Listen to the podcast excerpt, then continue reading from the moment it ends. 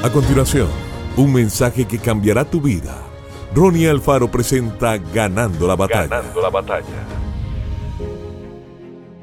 Aconteció que aquella noche Jehová le dijo, levántate y desciende al campamento, porque yo lo he entregado en tus manos.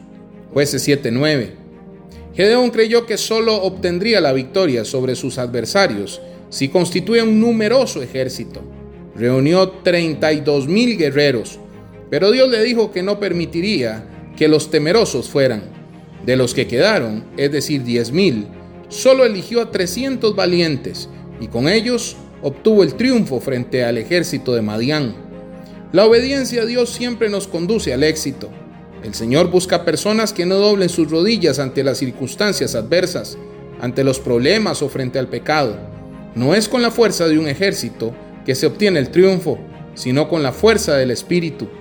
300 hombres guiados por la estrategia del Espíritu Santo obtuvieron la victoria ante un ejército de 50 mil personas. Muchas veces lo que Dios nos dice parece ilógico, pero al obedecerle se gana la batalla y la victoria se conquista. Quien disfruta del poder de Dios en su vida no se aflige, pues sabe que el Espíritu Santo y Él son mayoría.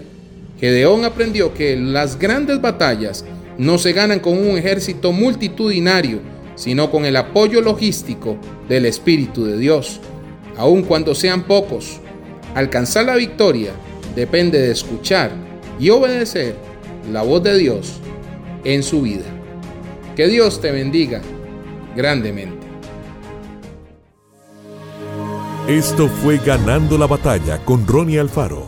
Seguimos en Spotify y en nuestras redes sociales para ver más.